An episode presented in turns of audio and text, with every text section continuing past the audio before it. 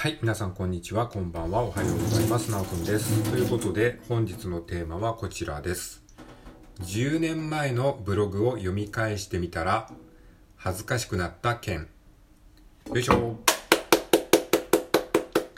はい、ということで、えー、よろしくお願いします。今日は2023年、じゃあ2024年ですね。年の切り替わりはね、しばらくちょっとこう前の年を言ってしまう現象ありますよね。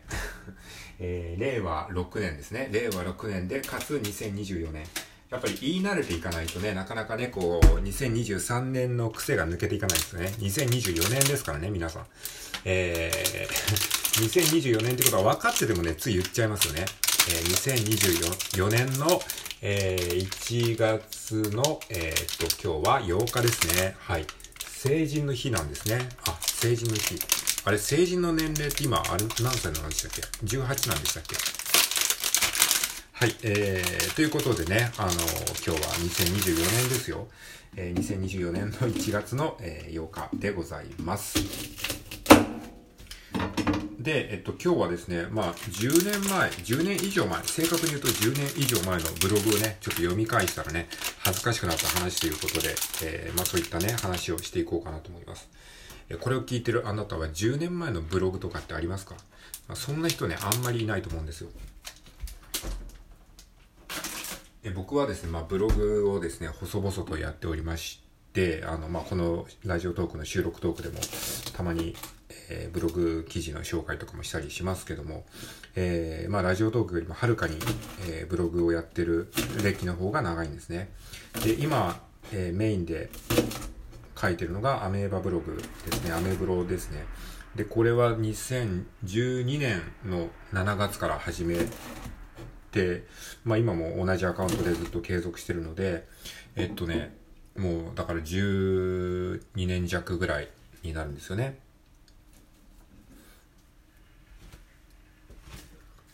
なんか何気なくこう続けてたら、あの、気づいたら結構やってましたね。で、2013年の9月ぐらいから、2012年の7月から始めて、2013年の9月ぐらいから、ちょっと本格的に毎日更新しようって、こう、気合を入れて、そこから、まあ、基本的に毎日更新やってますね。で、まあ、一時期こうね、こう、更新が滞った月もあるんですけれども、まあ、そんなに間が空くことなく、まあ、続けているんですよ。っていう感じでやってるので、まあ、なのでね、あのー10年前の記事を読み返すこともできるんですね。まあ、とはいえほとんど読み返すことはないんですけども、更新したら更新したきりで、あの、自分で読むことは、まあ、あんまりないんですけど、たまにまあ、あの、なんか書くことないなって思う時に昔、昔のね、あの、記事を読み返してこうネタを探したりっていう程度でね、あんまり読み返すことはないんですけど、まあ、昨日ね、ちょっとね、ふと、あの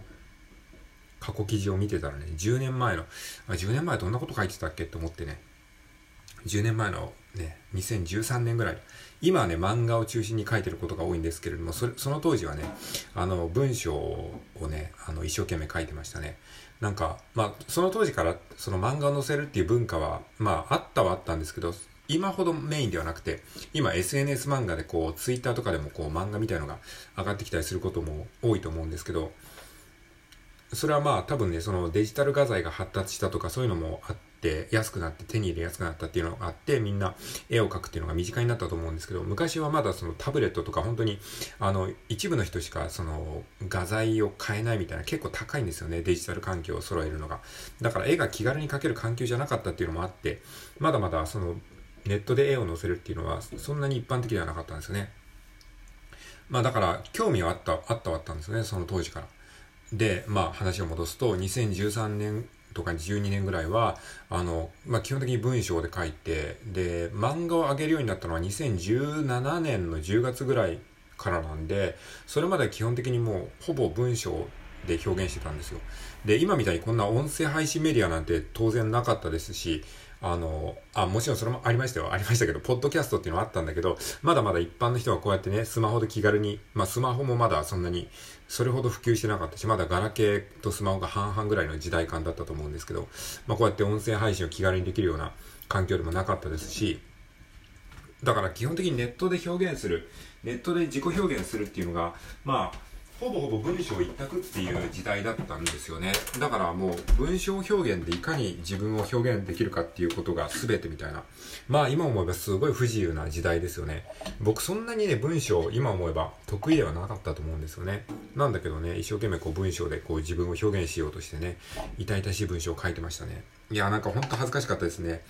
まああの、今もね、あの、残ってるんですけど、まあ、黒歴史なんてね、あの、非公開にしてもいいんですけど、でも僕は、あの、基本的にネットに上げたものは、なるべく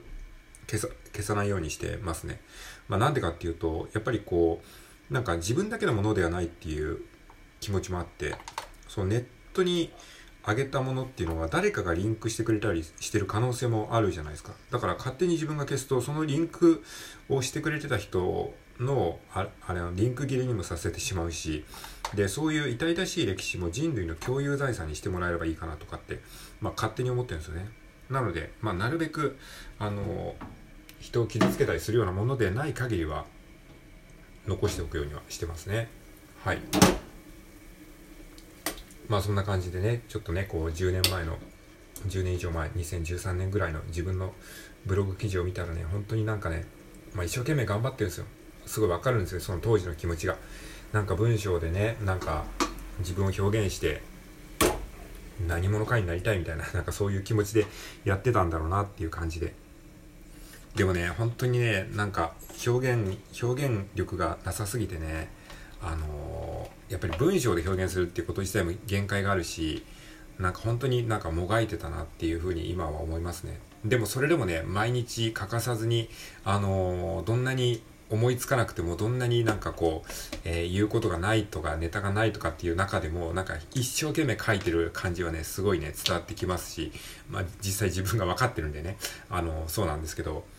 だからそれがね多分ね今につながってるんだろうなと思いますね。今こうやってラジオトークであの継続的に発信できたりとか、まあ、自分の言いたいことをある程度こうまとめて話せるようになったりとか、えー、なんだろうなこうある程度まあその少数ではあるけれども、えー、こう人が聞いて納得してもらえるような話ができるようになったっていうのも、多分そういって、そういったな、そういった、そういった そういったあの、えー、当時の、当時からのなんかこの文章表現で、まあ、やっぱりこう喋るっていうのは基本的に文章がベースになってますからね、こう自分の、えー、思ってることを言語化するっていうのは、やっぱり文字で書くのが一番、ななんていうかね、その、基本じゃないですか。で、文字で書いたものを、こう自分でこう、整えて、並べ替えてっていう、そういう、まあ、あの、論理的にこう、自分の思考を、えー、表現するのは、やっぱり文字が一番やりやすいんですよね。でそうやって文字でこう自分の思ってることを、えー、書き記すっていう、まあ、訓練をね、ひたすらこう、まあ今思えばやってたんだなって思ってね。だからこうやって即興で喋ったりしても、まあある程度こう破綻なく喋れたり、まあ自分で破綻なく喋れたりるかどうかわかんないですけどね。でもまあまあなんか途中で言いたいことがわからなくなっちゃったっていうことは、まあそれはまあまた別の訓練になりますけど、そういうのもやっぱり基本的に文字で練習してた、えー、ことがベースにあるのかなとかっていうことをなんかね思いましたね。うん。なんか成長してるのかなってちょっと思いました。まあ今見れば本当に稚拙な文章だし、なんかこう、あ、こいつ分かってないなっていう なんかすごい恥ずかしい気持ちになったんですけど、でもそう思うってことは、まあ自分がある意味ちょっと上のレイヤーに、こうね、あの、意識の状態が持って、持っててるのかなとも思うし、だからといってでも過去の自分を否定はしたくないですよね。その当時はその当時なりにめちゃめちゃ必死に頑張ってたんですよね。だから、まあ消したくはないというかね、そ、それがどんなに痛々しい文章であろうと、なんかね、こう、まあ中二病なんですよ。本当に中二病みたいな文章なんですけどね。でもその時代感もあるんですよね。その時代はやっぱり文章でしか表現できなかったし、まあそれでいかに表現するかっていうことを考えると、やっぱり変なこう凝った文章にするとかそういう発想になっちゃうのはまあ致し方ないなとか思うんですよね。だから絵も描けない、声、声でも喋れない、えー、喋りもできない、絵も描けないっていう、そういうなんか縛りの中で一生懸命あがいてたなと思いますね。で、そう考えると今は僕は、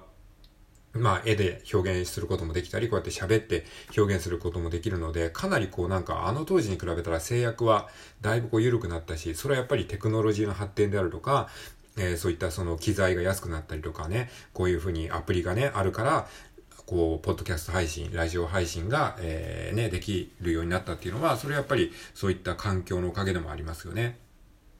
で、それとともに、やっぱりその、さっきも言ったように自分がコツコツ文章を書いてきたからこそ、そういう場でも、こう、あの、うまくツールを使って表現ができてるのかな、なんてことをね、思いましたね。はい。だからまあ、なんかね、何が言いたいかというと、まあ過去の自分にもし言うとしたらですね、あの、今、その表現がうまくできなかったとしても、コツコツね、今の自分のベストの、あの、ベストのなんかこう、力を出して表現を続けていけばですね、あの、本当にじわじわとね、こう、スキルが上がっていって、まあ、あの、5年後、10年後ぐらいには、あの時続けててよかったなっていうふうに思うかもしれないからね、ぜひね、あの、ブログをね、頑張って続けてほしいなと、僕は思いますよ。うん。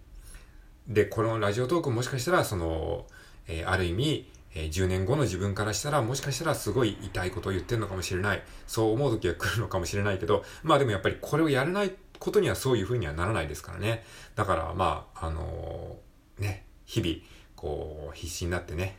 ま、必死になるっていうのはあれですけど、まああの、表現を、拙い自分でも表現を続けるっていうことは大事なんだなっていうことを、思わされたという体験でした。はい。えー、ということで、まあ、今日はちょっとなんか、まとまりのない話だったかもしれないですけども、最後まで聞いてくれてありがとうございます。えー、ということで、えー、今日は以上です。最後まで聞いてくれてありがとうございました。では、今日も良い一日を過ごしていきましょう。